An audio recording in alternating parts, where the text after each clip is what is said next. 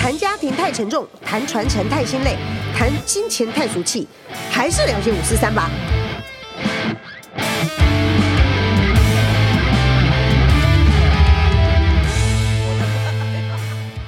呃，欢迎各位来到《尽聊些五四三》的节目。本集请到刘轩老师，我要用我是要用三分钟还是五分钟来介绍这位老师？因为他的那个头衔太长了，有太多，而且背不下来，我必须看小抄这样。作家 也不、心理教育工作不用不用不 用，我们就用用一分钟好。大家好，我是刘轩。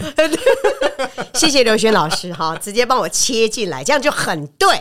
好，那个老刘轩老师呢的著作至少有二，有没有著作等身？有没有打败爸爸？没啊，没有，没有。我我我看，如果把这些书全部都排起来的话，我不晓得到哪里，我大概是到膝盖 吧。到膝盖吗？我以为哦，那这样子站在我身边应该可以到腰部了。这样 好，Anyway，大家都知道刘轩老师有一个知名的父亲刘墉哈，刘墉老师呢是作家、画家，但很多人也说他是个教育家。呃，很多五六年年级生呢，家里多多少少都会有刘墉老师的书，至少我不是教你炸这一本，如果没有的话，你们就不是六年级生。好。那总而言之呢，呃，谢谢你的爸爸，因为我的弟弟呢，本身他就是因为看了这本书之后，现在是呃前五十大科技公司的高阶主管哈。谢谢刘墉老师这本书，让他能够变成高阶主管。哇哦！哇，你不敢相信，我知道哈。我也看了这本书，我为什么不是五十大的高阶主 管？但是你是你是创业家好吗？对吧？你还是要感谢爸爸。哎呀，还在辛苦之中。是说起来呢，刘轩老师呢，我在我的这个心目中，他算是文二代哈，因为进了些五四三，几乎我们研究的都是整个大家族哈，或者是一些呃政治人物或者是企业家。那我们在研究当中呢，也发现刘轩老师如果是跟刘墉老师这样子的搭配，应该算是个文二代。那今天呢，很荣幸这个节目能够邀请到《家族关系图》里面的男主角，这也是我们节目破天荒第一次能够邀请到本人来直截了当的告诉我们这张图看起来你感觉怎么样？有没有觉得不舒服或者很开心的地方？我第一次看到这一个这张图，我是啊啊、嗯，impressed。是 impressed 就是印象深刻，但这个好像没有什么好或坏啊。不过这 impress impressive 的意思是是说，哇哦，你们整理的这么的完整，是不是？你是不是觉得很惊讶？今天看到小编的时候，你有没有特别的眼光闪闪？有有有有有有 有，真的，这个是对你你们是在哪个哪个治安单位 的？事实上，我们有设想过，将来我们这个节目结束之后，我们就要开那个抓猴公司， 就征信 社哈，对，就可以征信社，啊好不然我们就要进 FBI 上班了。这样，就想要请问刘轩老师，就是说，因为你也也有吓到嘛，哈，因为这张图非常的仔细清楚，他有提到说，呃，因为我不知道您是提到过你八岁的时候就在美国长大嘛，那我记得美国的孩子们从小他们的上课就要画家族树嘛，我不知道您在美国念书的时候有没有画过你的家族树，没有哎、你没有画过家族树吗。没有哎、你所讲到的应该是就是 family tree 是啊、那现在如果再进一步的话，就是 genealogy 是呃 genealogy 就还搭配 DNA 的的检验呐、对这等等的，对对那就可以画到非常非常的的繁复了。对对，嗯，但我们其实那时候我们在小学的时候并没有被要求要画这样子的东西，可能是现在不一样了。哦，那也可能是因为你已经长大了，家族树可能是他们小那个幼稚园的时候在画的。嗯，maybe 或者是因为我是第一代新移民，哦，对，所以我这个家族树可能就画画画，我有哎，the all the way back 原来是 to 这样 Taiwan 这样，哦，原来是这样。所以换句话说，您个人第一次看到的时候觉得很震惊。那我不知道说，呃，您觉得很印象很深刻的是在家族里面，呃，你比较深刻的地方是在哪里？我要我们家嗯组合方面呢，我觉得是有一点算比较特别。嗯哼，啊，那这个特别性呢，也是我后来才知道的。对，呃，其实我一路长大，我都一直认为我就是我们刘家的独生子，是直到我妹妹出生，我妹妹小我十六岁。哇，十六岁， Yes，那所以她长大的时候几乎像独生女一样，因为我已经跑到大学去了。对呀、那我就一直认为就是好，刘家就我 only one，哦，直到我奶奶就是刘刘奶奶，是刘奶她奶去，嗯，她去世之后，嗯，呃，我永远记得有一天，我妈开车送我去这个坐地铁，是呃，她就在车上，她就淡淡的跟我说：“哎，儿子，有一件事情跟你讲。”我说：“什么？”她说：“你知道你爸是领养的，啊，你知道那种。”八点档可能会下的音效，就当下就就突然啪，对，他怎么会突然在这个场合里面突然提到这件 事？哇，我就你你一定好震惊， what？你在他开是玩开玩笑吗？吧？嗯没有，他呃，怎么不是爸爸告诉你，是妈妈告诉你？对，这是妈妈告诉我，哦呵嗯，他忍就不是那住么叫了。轻描淡写的这样子讲，其哦实也不是忍不住，哦原因是这样。哦，我父亲呢，他在呃四岁的那一年，对，他就被过继到刘家。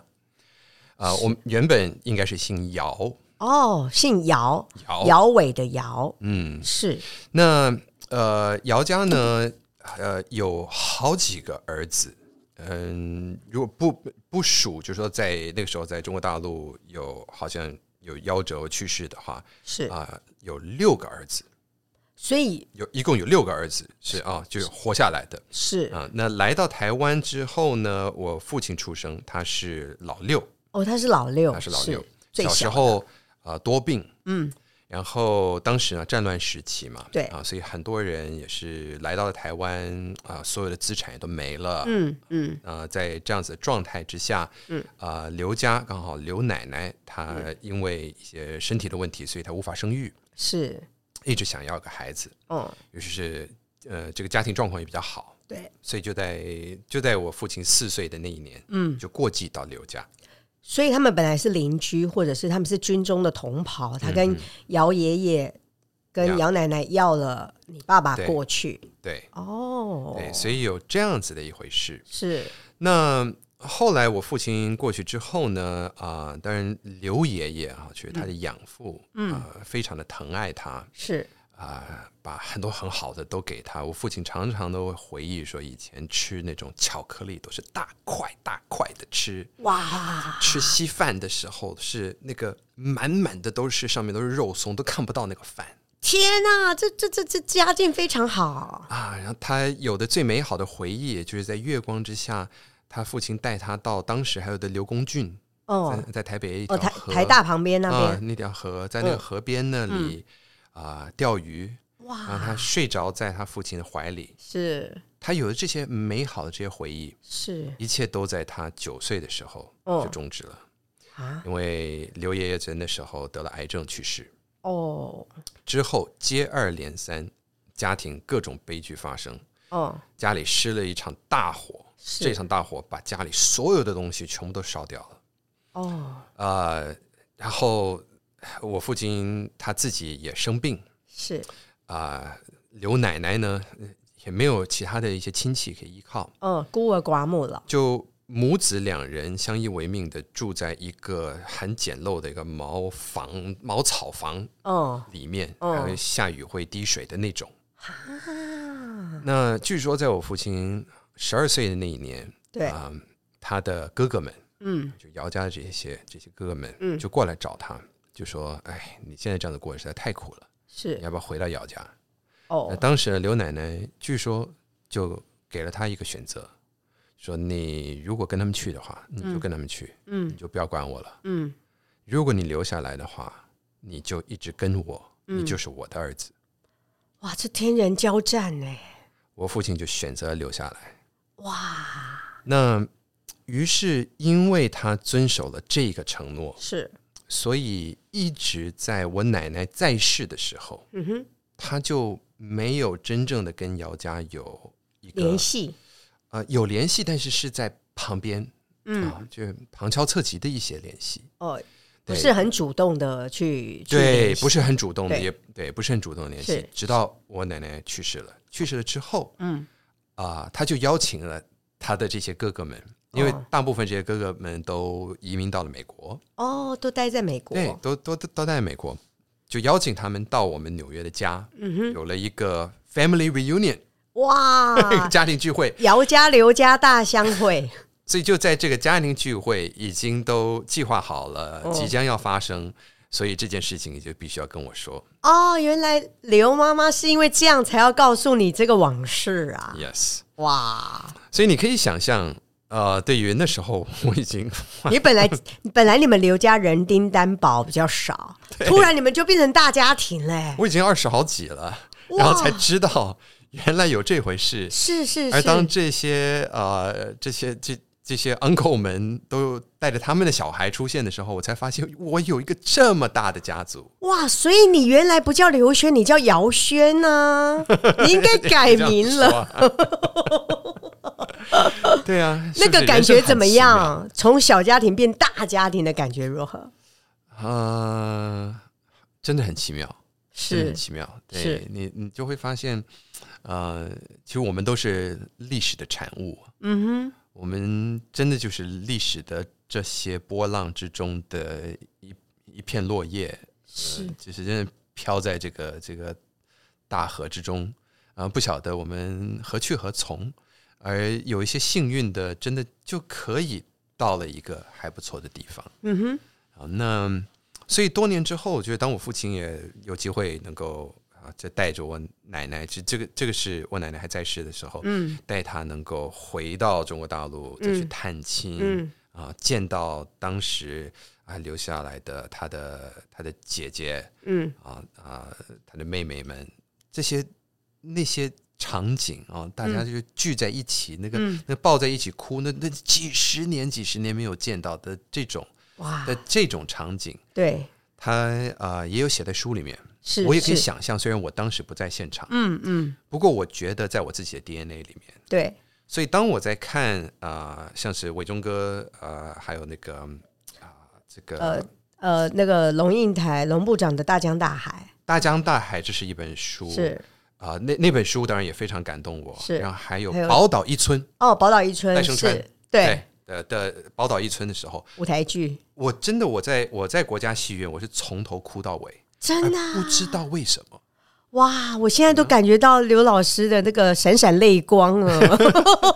yeah，就是你你你就会觉得多么的，其实历史是会让人多么的无奈。对呀，对呀， This is life。对呀，人真的好微小啊。嗯哼，对啊，所以呃，所以呃，我以为你小时候其实是拿得到四包红包的这种，原来不是这样。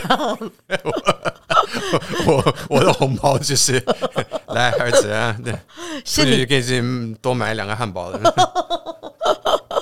所以，呃，在这样的一个过程里面，你眼中的父亲，他因为从小本来小时候家境非常好，后来十二岁的时候巨变，所以一一路以来，因为我们看过你很多书嘛，刘墉老师。好像一直以来都是在工作，在工作，在工作，然后陪家人的时间很少，所以不知道说你小时候是不是对爸这样的爸爸有过怨怼？嗯，我觉得第一个呃第一点就是他在我五岁的时候，他辞去了当时在中视当晚间新闻播报员的这个这个很棒的头衔啊，是很棒的啊工作。是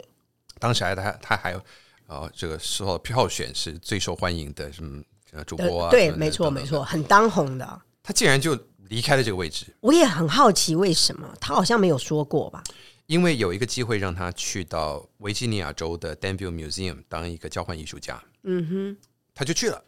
一个人提着两个皮箱，落下我跟我奶奶跟我母亲就在台湾，哦，然后就留下一句话，说是混得好的话，过几年把你们接过去。哇，就这样。然后我就三年没有见到他，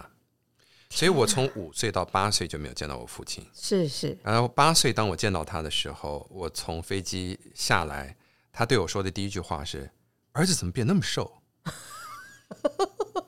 我要是妈妈听了一定很不高兴。？”我我真的不能说他是一个啊、呃，嗯，怎么样说不在我身边的父亲，嗯，他其实时时刻刻都在我身边，因为他是在家里面工作的， 对对，但他是个工作狂，嗯，所以他任何东西都会跟他的工作扯在一起，是，任何跟他相处的时间也都变成一个机会教育，对而这个的确有些时候会有点烦，对啊，好像每天都有个老师在旁边盯着你，念着你，也 有一然点后用手机啊，不，那时候没有手机，用所有的记录，用他的笔一直记录着你。嗯哼，他有一个小白板放在那个餐桌旁边，哦每次在那边讲到某一个词儿的时候，他就说：“哎，这个字你会不会写？啊，不会写啊，来白板嗯写写个给你看， 好可怕！教育家，教育家。 每日 一字。那你要感谢他，你的中文底子应该还不错吧？ 差一点你就变美国人了。我我要感谢他，不过我也要感谢我母亲，我也要是感谢我的老师是，包括中文学校的老师是，还有后来我们所请的家教，是他们都呃有很大的贡献，不只对是我父亲，是啊，对，这是大家一起一起共同、共同组起来的。那如果说我用文二代来形容你，那我不知道说在工作上面的呃，包括创作，因为某个程度你也是个呃自我创作的算算创作者嘛。那以文二代来看你自己的话，你觉得在这个方面，你跟父亲是不是有很多的冲突，或者是说有各自看不过眼的地方？曾经有，嗯，呃，第一个冲突当然就是他写我的故事，啊、用我的故事，呃，写了三本非常畅销的书。哇，那这畅销的程度，我自己还没有意识到，因为当时住在美国，对呀、直到回来台湾，啊大家都看到我说，原来你就是那个书里面的。 是就是你有没有觉得自己就是《楚门的世界》里面那个楚门？我有一次碰到一个人，他讲的真绝，说哦就好像哈利波特突然走出来一样。对对对对对，因为从小都看你的故事长大的，哎呀，如果我爸的书卖的跟哈利波特一样好的话，那我现在也不会坐这里了。他十月份的画展，你要帮他多卖几幅才 行。哎，对，在这里也跟大 家说一下，真的，对我觉得我父亲近年在做的一件事情，嗯就是在梳理他童年的创伤。啊，怎么说？你想，家里失火，对对他当时呃养父呃去世的时候，嗯啊、亲戚们看他的嘴脸，他那时候他说碗里面的稀饭从满满都是肉松到只见到酱饭，油只见到对盐巴，呀。哇，他要披麻戴孝的爬着到一些亲戚或者一些债主的的家去敲他们的门啊，去报丧，就是这些这些种种的点点滴滴，我觉得多多少少你一定会影响到。你哎想，难怪他他这么19岁拼呢，难怪他这么拼，对每天都在爬我觉爬得我觉得他格的子。对他的内心里面有一个东西在 driving 他，而这个、嗯而这个 drive，我自己是学心理的，但是我们都知道，呃，我们没有办法去治愈我们自己的家人，因为这个牵扯太太深。对对，但是我真的很希望他可以梳理出这些。嗯，近年来他写的一些文章，包括啊、呃像是这个呃《浴火少年》啊、啊还有这个我家是一条小小的河，小小大大的河，嗯，我不知道我记不记得清楚啊，嗯，哦他都在讲他的童年，童年的回忆，是，尤其是对他养父的思念。嗯，那呃，这里面我看到有很多让我很感动的，尤其是当他画他失火的家，他画了红红的一大片，像泼墨一样，哇，这样子画，哇，里面画了一个小小的黑色的身影，就是他。是哎，当初他从一个真的是爆炸的房子啊，因为当时我呃，当时我舅爷开计程车，嗯，买军用汽油，哦全部都放在那个日式的的那个屋子那底下榻榻米那个底下，哦，那难怪一着火的时候全部爆炸，是一个大火球。啊在一个大火球之中，我父亲这样逃出来，他的眉毛、头发全都烧光了，啊，就是一个小身影在那边是。是是，然后我父亲指着这个身影，每次他讲到这幅画的时候，他说：“我所感受到的，到现在我只感受到那当时的那种一种美。”他说，当他回到那个废墟，嗯，当时他回去的时候，跟我奶奶回去的时候，他看到大家是就一哄而散，很多邻居们，为什么在里面捡他们家里面的东西，跑掉？啊嗯，当夜他们睡在那块空地上面，在那个废墟上面，是举头可以看到星空。他说他看到那个星空，他觉得很美。啊，真的、啊，那我我看到这个，我我我不知道我有没有办法跟他有同样那么那么宽的心胸啊。嗯，啊、我甚至都怀疑他这个是不是一个装饰。呀，我真我真是真心，我我怀疑，当你经你过是说他这把它样子美化这样对子哦，当你经过这样子的创伤的时候，你难道你你不会有任何怨言吗？嗯，但他说他看到的是美，哦，而这是他现在所画的，是呃，也很有意思，因为他最近即将要办的画展，十月八号对开始的，是在一个地方叫大院子，对，在靠近温州街那边，哦以前是台大教授的宿舍，更早之前是日本海军的招待所，哦，也是他小时候玩的地方。原来是这样，回到自己的老家这是一个古迹了，是对啊、然后也有一个集团呃接手啊、维持了外观，但嗯里面变成了一些画廊、艺廊等等的，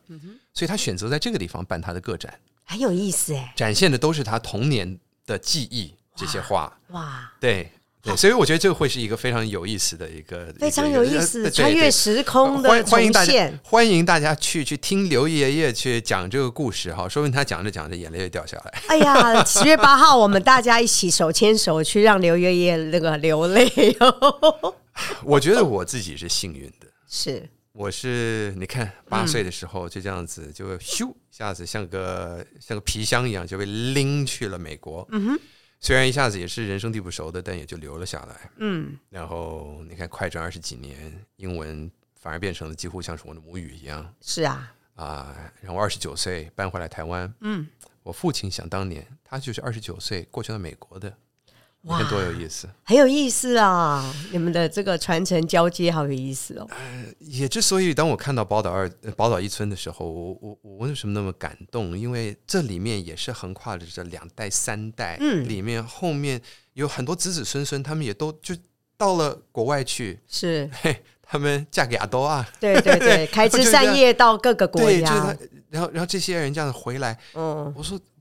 这这其实就是我们的，这就是这就是我们的我们的历史故事这是我们的历史史歌，嗯嗯，这是我们一起经历过的。是我只是经历了那个后后面的一小段，我我只是里面的几几张幻灯片，是，但是其实这是一部电影，对而且这是一个持续在进行的电影。啊，我们会让这一部电影继继续写下去，继续画下去。因为呃，我我看到你刚才的这个形容的这个整个画面，就会让我设想到说，因为你现在已经是身为父亲的角色，然后也。呃，跟大家分享一下你最近的这个《超难进化论》这本书，其实也有在倡扬一句话，是说，呃，其实男性们，男性们其实呃，也可以把时间多放在家庭的这个部分，那我就会看了这本书之后，就会设想到说，诶，是不是因为过往的父亲他在工作时间多，家庭少，然后现在的你以及现在时代的演变，然后你会觉得其实男士是不是要在生活上面做平衡，事业跟家庭这个部分，老师你怎么看？我觉得有很多是传统观念的束缚。嗯哼，我们在一两代之间有了非常大的改变。对，我奶奶一个嗯、也算是具备蛮传统的观念的的一位中国女性，对她是最后一代还有被裹小脚的，哇，这你奶奶还裹了小脚，踩着三寸金莲。哇， 是的，这经典所以她对于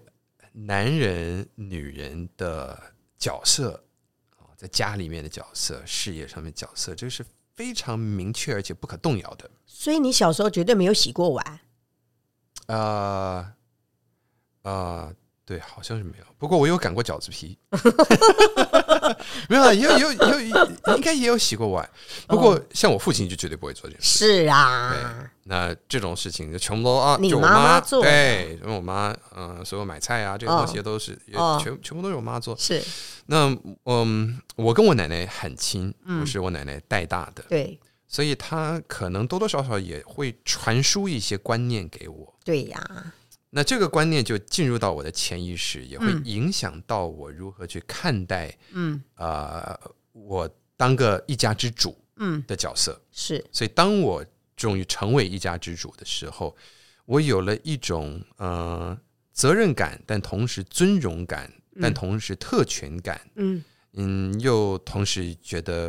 嗯我有很多地方可以躲啊，嗯我的哼事业就是其中我一个很好的盾牌啊，哦，是这样想，理所当然是这样啊。哎，我是赚钱嗯赚钱养家最的大嗯啊，对呀、我是最大的，是对，嗯，我唯我独尊，嗯我说的东西算，嗯啊，所有小的决定啊，老婆可以做，大的决定啊丈夫来做。对呀、你说到很多女孩子那个家庭主妇的心声啊了，谁谁说一定要这样子？嗯对不对？嗯，谁最清楚家里面的大大小小的事情？当然是妈妈啊，我当然是谁在家里面最多时间的人呐、是嘛？ r i g h t 嗯那很多这些观念也是我后来慢慢的啊、跟我老婆沟通之中开始来扭转的。我发现我自己其实无形之间也继承了很多这种这种事情。嗯，也是受到了传统观念的影对响了，对，包括了说，然后身边有一些人说，不要让你老头呃老老婆骑到你头上啊，是啊，啊，然后我然后钱不能让她管之类的。呃，对，或者说呃有些男人自嘲说我什么 PTT 俱乐部 啊， 你也听过吗？这呃是一个这不是一一个很老的荣耀吗？一个我们对最喜欢 PTT 俱乐部的人当我们的老公啊 了，但这个 PTT 又是又是另外一种掩护色，对坦白说，是吗？对，其实是其实是因为因为我觉得两个人是一个 teamwork，嗯，他不应该谁怕谁，不是谁怕谁的这嗯件事情。是是是，对，而且我真的在我自己所看到的个案之中，在一个家庭里面，太太越强，嗯越变成了那个家里面的母老虎。是啊，这个当先生的小就绵越羊来越变成了一个小儿子，嗯所以很多的太太都会说着，我们家里面有好像有三个儿子，除了我这两个儿子之外，还有一个小儿子在 这对里面。对这对小儿子没最不错听话的这个，是是是， 没错，我也不想要成为像这样子的人呢、嗯哼，对，本来这就是一个，它应该是两个半圆合成一个圆，对呀、这是一个互补的状态。嗯，但我们有没有办法让自己啊可以符合这个这个状态，嗯，而放下自己的一些主位思考？是，我觉得这是一个现代男人必须要去面对的一件事嗯，啊、呃尤其是现在，其实说实在的，有越来越多的男人愿意待在家里面，愿意分担家务。确实，因为我四点钟看到学校放学的时候，现在越来越多袋鼠爸爸去接孩子下课、哎 袋袋鼠爸爸好可爱哦， 真的、啊，真的很多，我不知道很多朋友有没有发现，其实台湾现在这个社会好像越来越女强男 小，所以就变成在职场上面女生赚钱的很多，但是其实 Yes, 女性同胞不太开心哎呢、 You know 啊、yeah，我也我也不知道这个是因为生活习惯啊，或者作息，我我我 whatever 但。呃，像是我我后来有做了一个给孩子的桌游，就是对小学无限大，哦那个怎么那个由来，就是因为哦我跟另外一位袋鼠爸爸，对， 我们就常常两个人就是袋鼠在前面送小孩子上学。 后来我发现，哎，你是做那个儿童绘本的，哦哎，那那那那我我们可以来聊一些 idea，然后就这样子就生出来了一个。是啊，事实上，就是事实上，一个袋鼠桌爸游爸的故事写的出来的东西 还还真的是非常有趣，另外一个观点跟思维，哎， Yeah 所以说，我觉得《超年超难进化论》这本书宣扬的这个概念啊，真的是非常的符合现代需要、哎，我觉得除了在家跟事，呃，男女之间嗯需要有一种 renegotiation 之外，或者一个 communication。对啊对，除了这个之外，呃，我们也要照顾到自己的身心灵，对家事社。事当然事业，这个对这本来就很重要。嗯，社社交，是社人交都，需要交心的朋友。嗯，呃，而且这些交心的朋友是、呃、应该是在家人之外，因为对有很多东西你跟家人说，有一些东西你跟朋友说，对呀、有一些最了解你的朋友，嗯，不一定是你的家人是啊，哎就是你可以在朋友面前互相舔伤口就对了，呀。嗯，那这些都非常重要。嗯，呃，尤其是当年纪再稍微大一点的时候，我觉得心智成长嗯，啊、培养自己的兴趣，对，能够继续学习，透过学习新的东西来刺激自己的大脑，嗯，来呃让自己能够继续成长，因为这个成长是一个活力的来源之一。对，没错，而且对于灵这个部分，嗯，灵不一定是宗教，嗯，而是一个与自己的相处，而且一种生活哲学。是面对呃，我们每一个人其实都是朝向同一个最后的 ending，是每一个人的故事 ending 其实都一样，但是我们怎么样去面对这个 ending，是，这个是我们是必须要去思考的一件事情。是因为是老师是研究心理学，才能够看自己看往内看看得比较透彻。但我认识的大部分的男生，十个里面有八个都是在讲钱钱钱欸呢、呀呀，对，然后像我这样爱这样的女生，能够跟他们聊钱钱钱的人是比较少的，因为女生大部分都是看软新闻比较多嘛，嗯哼，所以我就很想要了解，我怎么样子来鼓励所有的男士，他们呃多往内看，是不是因为是不是要走到中年危机之后，大部分的男生才会往内看，而不是往外追求事业？啊，这个突然让我想到以前有一部电影是 Al Pacino 演的，叫《Scarface》，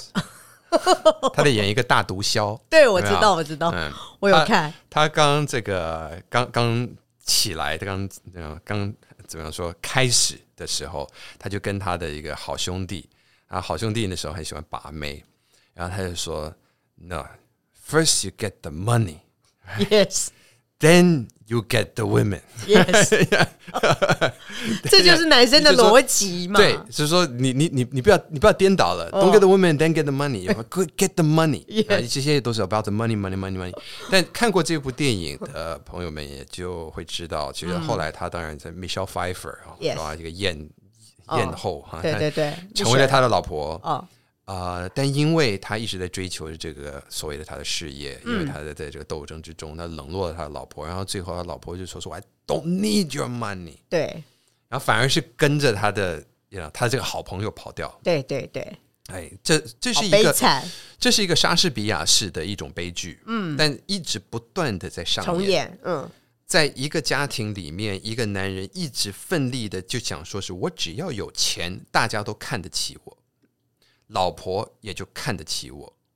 但其实你真的去问老婆，他们需要的是什么？是啊，需要是一个 partner，对呀、他们需要是一个可以聊天的对象。是啊，是一个懂他们的人，嗯，是一个能够跟他们一起经营起一个家、一起筑巢的这个人。而当这个人一天到晚只是 money, I'm money, about the money money，you know，credit card 给你，哎呀，sure，you know，拿到一张 Amex 的黑卡是很爽的一件事情，哦但是你究竟你要你要刷多少次，你要去喝喝多少次下午茶，之后你会开始觉得有一点空虚。是啊，这就是让我想到，因为我呃知道有一些科技大佬，科技大佬的工作是不是每天都在，都是在打拼？后来他们大概到七十、七十五岁的现在，他们就会非常感叹，譬如说他们可能晚餐吃完了都不想回家，接下来再去抽个雪茄，雪茄抽完了之后还是觉得不行，不想回家，因为不想面对老婆，老婆跟他大眼瞪小眼。后来他们就继续再续通话，再去喝酒，再去干嘛？然后你就会发现说，他们已经身产就是家世家产万贯了，可是到了最后，其实想要陪伴的那个人，并不是他们现在枕边的那个人，两个已经没话聊了。我就会觉得，为什么人到了最后会变成这样的境界？ 我永远记得啊、才不久之前啊、去了日本，就在 COVID 之前了。上一次去了日本，在那个银座 Ginza 那边，嗯，那边也很多俱乐部嘛。对对，嗯，到了晚上的时候，看到一些俱乐部的一些小姐护送着一个西装笔挺的某一个看起来像个总裁一样，哦啊，呃，走上楼，嗯然后就在门口那边，他们一定要目送他，对啊，离目送开他，一直在那边啊，あり鞠がと躬，う对，目送他，看到这一位先生，他啊走到这个街头这嗯边，然后他转身看不到他了，他们再回去，是但是我刚好因为我是走在同一个方向，然后我嗯看着，我就看着这个男人就扬眉吐气的这样子，这样走过去，可是，一转过那个街角的时候，他的整个的体态也改变，真的吗？他看起来好像就突很然落老寞了，突然老了一点，就是又啊！背挺的不是那么直，我懂，我懂，回到一个凡人。 不想回家。没有，这是要回家了。孤单，孤单哎散发出来的气息就是。 But 这是一个什么样的人生？我们必须要问我们自己。这当然有这样子的文化，它也是一个社会跟人的心理需求所建构起来。啊、有求必有，就是应嘛，对不对？嗯是是所以有这样子的一个产业会产生。但是这个产业呢，就说 就像说是欢场无真爱一样，就是一个欢场，大家就在这个哦，在饮酒作欢的这个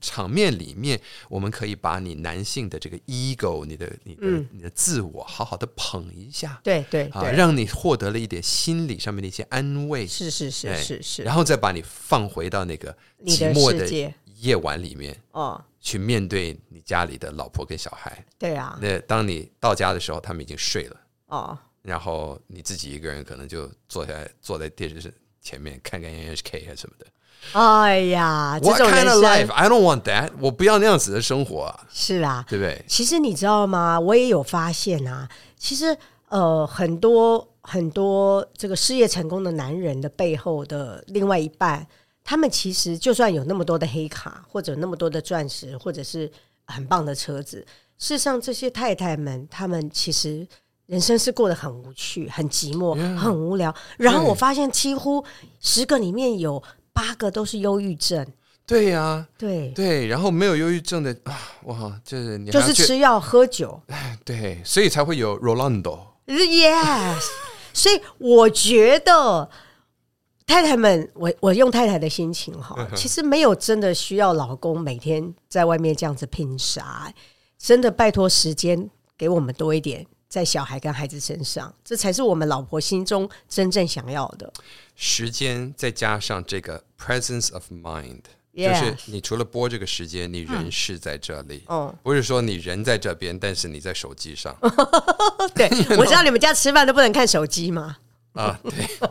对，小孩子还会监督。呃、y e s 这个这个习惯我们要把它建立起来。好，那到了节目最后，我们一定要问老师最后一句话，就是说，因为我们这是一个家讲究传承的节目，我想要请教，就是说，从刘刘勇老师到您自己，现在本身也是父亲了，您觉得爸爸妈妈？爸爸给你最好的传承在你身上的是什么？那你自己又想要把你自己最好的哪些部分传承给第三代？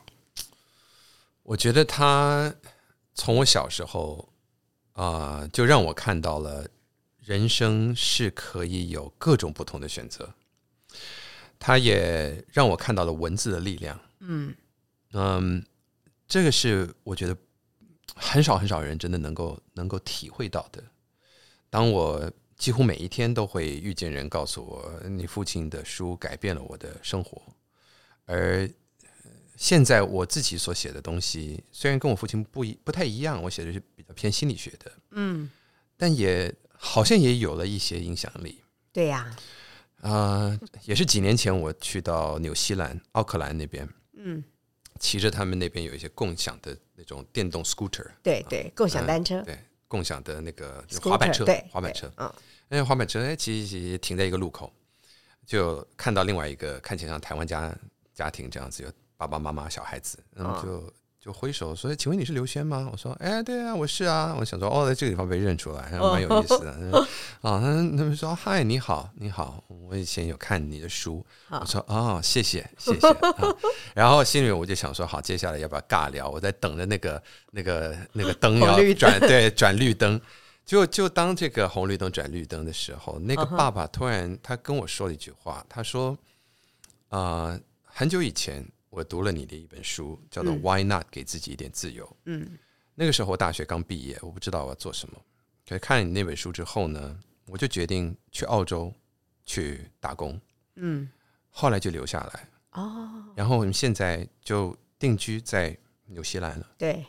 所以我一直以为他们只是另外一个观光家庭。”哦，但他原们是来当地人是而他跟我说这句话之后就转绿灯，然后我说哦，谢谢。他说没有，我我也要说谢谢你。对，他也没有要合照，嗯我就骑走了。嗯哼，那个感觉很妙，你知道吗？对呀、就你觉得好像是播了一个种子到对方身上，啊哎 And and, and I have no idea，嗯，我不知道在在世界的各地，在在在在我这这种事情在发生。那这个就是可能我们说文字的力量，影响或者力，说一个一个 idea 嗯的力量。嗯，但我被给予了这个平台，嗯，这种机会啊、这种呃可以影响人的这个这个这个 possibility 这个可能性，是是，我觉得我应该要善待它。嗯对，这个是我觉得我父亲可能给我最最无价的一件事。是，很感动哎！我又看到老师的闪闪泪光。 I'm not crying, you're crying。不，卫生纸来一张。好，今天非常谢谢老师，也非常谢谢老师今天跟我们分享这么多内心深处。我们金两些五十三，下次再见，拜拜。谢谢嘉宾谢谢大家，拜拜。请大家帮我们按赞、追踪、留言、分享五颗星评价。金聊些五四三，我们下次见。